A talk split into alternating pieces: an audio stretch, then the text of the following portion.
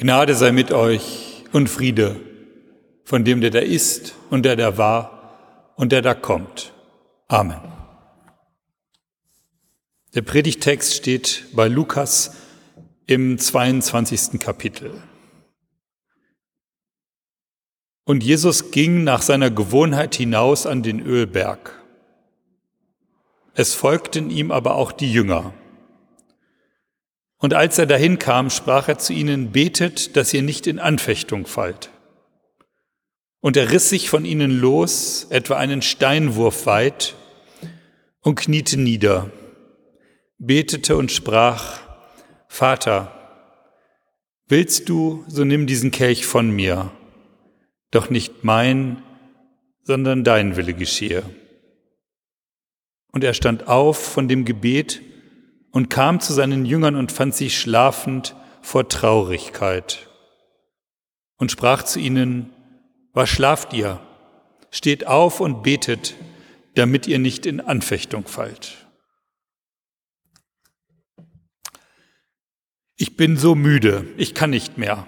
Ich muss jetzt schlafen. Meine Gedanken verschwimmen schon. Es ist kühl hier im Olivenhain. Die anderen sind auch müde. Ich sehe es ihnen an. Müde und traurig. Ich lehne mich an einen Baum und hülle mich in meinen Mantel. Ich bin so müde. Betet, dass ihr nicht in Anfechtung fallt, sagt Jesus zu uns.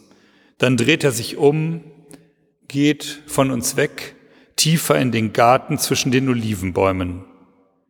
Ich setze mich unten an den Baumstamm und folge ihn mit, ihm mit meinem Blick, sehe, wie er zwischen den Bäumen kniet und betet.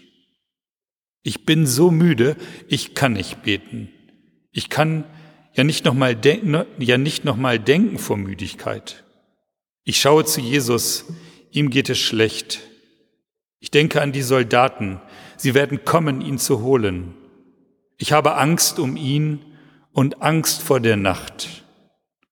Was werden sie ihm antun? Was werden sie mir antun? Zugleich bin ich traurig. All die Hoffnung zerstoben, all die Pläne von einer neuen Welt aufgelöst. Aus dem Großen, was wir gemeinsam wollten, Frieden, Gerechtigkeit, Freiheit, ist die Luft raus. Wir lebten im Morgen, in Gottes Zukunft. Wir träumten von Gerechtigkeit und Friedfertigkeit. Selig sind die Sanftmütigen, denn ihnen gehört die Erde, hatte er gesagt. Selig sind die Gewalttäter, denn sie werden sich wohl durchsetzen, hätte er sagen sollen, denn das passiert gerade. Jetzt liege ich hier traurig, müde, abgekämpft, und sie werden kommen und seinen Körper zerstören, unsere Körper zerstören. Ich habe gar nicht so viel Angst vor der Gewalt, ich bin mehr traurig über die Träume, die jetzt nicht mehr geträumt werden können. Friede, nein, Krieg, keinen Frieden. Gerechtigkeit, nein, Faustrecht. Freiheit, nein, nur Freiheit, Steuern nach Rom zu zahlen. Freiheit heißt, nichts verlieren zu haben, was ist bloß aus ihr geworden? Ich bin so müde, aber noch mehr traurig. Ich möchte am liebsten das Ende verschlafen, nicht dabei sein, wenn alles zusammenbricht. Meine Hoffnungen sind wie Luftschlösser, denen die Luft abgelassen wurde. Sie fliegen nicht mehr. Ich könnte heulen, so traurig und enttäuscht bin ich und zugleich so unendlich müde. Ich hülle mich fester in meinen Mantel und spüre, wie ich neben den Baum rutsche, nicht mehr mich anlehne. Ich kann ja auch im Liegen beten, denke ich noch. Und das war wohl der letzte Gedanke, der mir durch den Kopf schummert, bevor ich einschlafe. Jesus weiß, wie schwer es für seine Jünger ist, sein Leiden und Sterben ohnmächtig mit anzusehen. Ihre Traurigkeit lähmt sie und so sieht er sie schlafen unter den Olivenbäumen. Sie entschlüpfen in unruhige Träume. Und heute, jenseits unseres Einflusses ist so viel Welt, die wir nicht verändern können. Wir hören von Krieg und Katastrophen, Menschen leiden und sterben und bei den meisten können wir nichts tun. Doch die Hoffnung, die Hoffnung Jesu, sie lebt. Jede Veränderung beginnt klein, vielleicht ganz klein, als Gedanke. Und manchmal, aber nur manchmal, können viele kleine Leute, die sich von diesem Gedanken infizieren lassen, das Gesicht der Welt verändern. Und doch sind viele müde, denken, sie können nichts mehr wirken, sie überlassen das Handeln den anderen. Plötzlich höre ich, was schlaft ihr? Steht auf und betet, damit ihr nicht in Anfechtung fallt. Aus dem Schlaf gerissen stehe ich auf und bete, so wie Jesus es mir beigebracht hat. Und führe uns nicht in Versuchung, sondern erlöse uns von dem Bösen. Und seit diesem Hochschrecken im Olivenhain bete ich diesen Satz anders. Betet, damit ihr nicht in Anfechtung fallt, hat er gesagt. Führe uns nicht in Versuchung.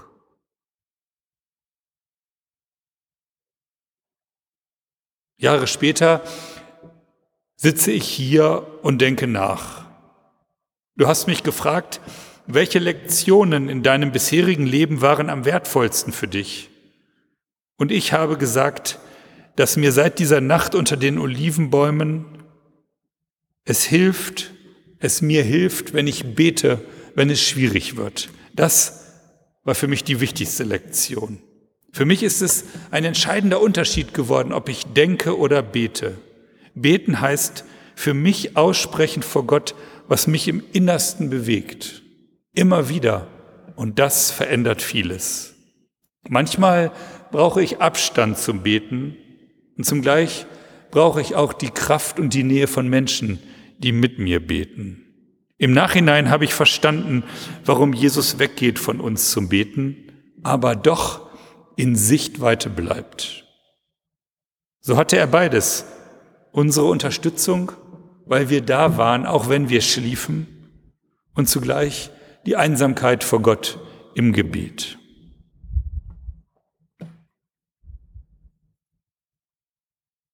Was würdest du liebend gern machen, traust dich aber nicht?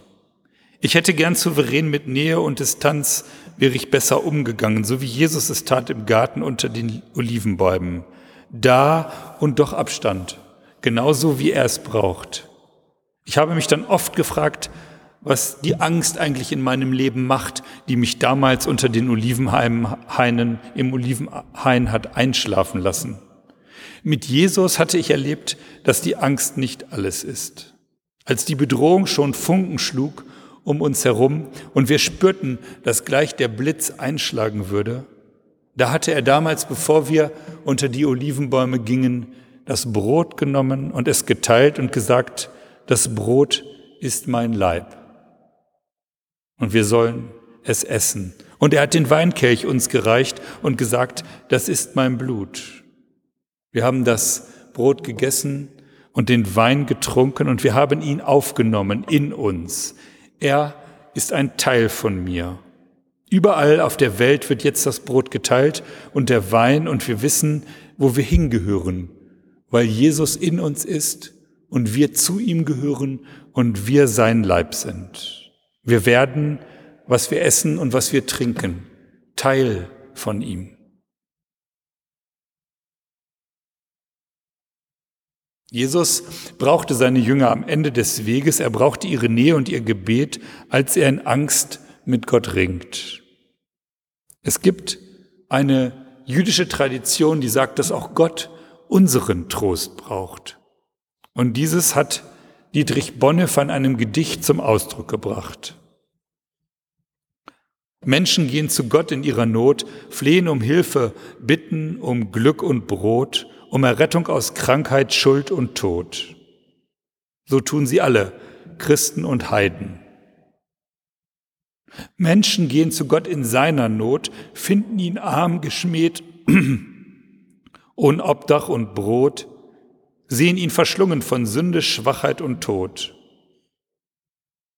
Christen stehen bei Gott in seinen Leiden. Gott geht zu allen Menschen in ihrer Not, sättigt den Leib und die Seele mit seinem Brot, stirbt für Christen und Heiden den Kreuzestod und vergibt ihnen beiden. Frau Geis, eine in dem Hospizverein engagierte Frau, berichtet, vor einigen Wochen übernahm ich eine Nachtwache bei Herrn S., der bereits im Sterben lag. Von meiner Kollegin, die ihn schon seit einem halben Jahr begleitete, erfuhr ich, dass er als schwierig gilt. Manche von uns Ehrenamtlichen weigerten sich sogar, ihn zu betreuen. Auch der Kontakt zu seiner Familie war abgebrochen. Meine Kollegin erzählte mir, dass sie das Gefühl habe, Herr S. könne nicht sterben, weil erkennbar so viel Unerledigtes da war. Mit diesen Infos übernahm ich die Nachtwache. Nun saß ich an seinem Bett und versuchte vollkommen auf ihn einzugehen. Er tat mir so leid, so dünn, wie er da lag. Das Sprechen fiel ihm schwer und ich verstand oft nicht alles, was er sagte. Er war unruhig in dieser Nacht und etwa alle fünf Minuten rief er nach den Schwestern, wollte etwas trinken oder wollte fortgehen. Ich war traurig und müde, ich spürte, dass er sich quälte. Ich versuchte ihn zu beruhigen, hielt oft seine Hand und streichelte ihn sacht am Arm. Bis früh am Morgen ging es so, und ich war traurig und müde, ich spürte, dass er sich quälte und noch nicht zum Sterben bereit war. Eigentlich wollte ich nach Hause. Herr S. hat es gemerkt und sagte zu mir, geh heim. Andererseits wollte ich ihm auch helfen und plötzlich fiel mein Blick auf ein Bild an der Wand. Darauf war eine alte Dame mit zwei Kindern abgebildet. Spontan nahm ich es herunter und fragte, wer die Personen seien. Dann sagte ich zu ihm, Sie sind auf einer langen, schweren Reise. Ein Stück begleite ich Sie auf dieser Reise. Er antwortete, dass es seine Mutter und seine zwei Söhne seien auf dem Bild. Er schaute es ganz kurz an und sagte, stell es weg. Nach einigen Minuten bat er nochmal um das Bild und betrachtete es lange. Daraufhin fragte ich ihn, ob er sich noch einen Besuch von seinen, seinem Sohn wünsche. Er erwiderte, mein Sohn wird, nicht, wird mich nicht mehr besuchen. Da nahm ich seine Hände und sagte ihm nochmal diesen Satz, Sie sind auf einer langen, schweren Reise. Ein Stück begleite ich Sie auf dieser Reise. Wenn Sie sich Ihre Fehler und allen, die Ihnen seelische Schmerzen bereitet haben, verzeihen und alles loslassen, dann erwartet Sie am Ende dieser Reise Licht, Wärme und Liebe. Ich betete still um Beistand. Nach einer Zeit wurde er ruhiger und sagte zu mir, Bleib bei mir. Er blickte in die Ferne sein Atem wurde schwerer. Ich sang das Lied, wenn ich einmal soll scheiden und bat seinen Schutzengel, ihn von seinem Leiden zu erlösen. Kurze Zeit später hob er seine freie Hand, winkte zweimal, sein Blick ging nach oben, dann lächelte er und starb.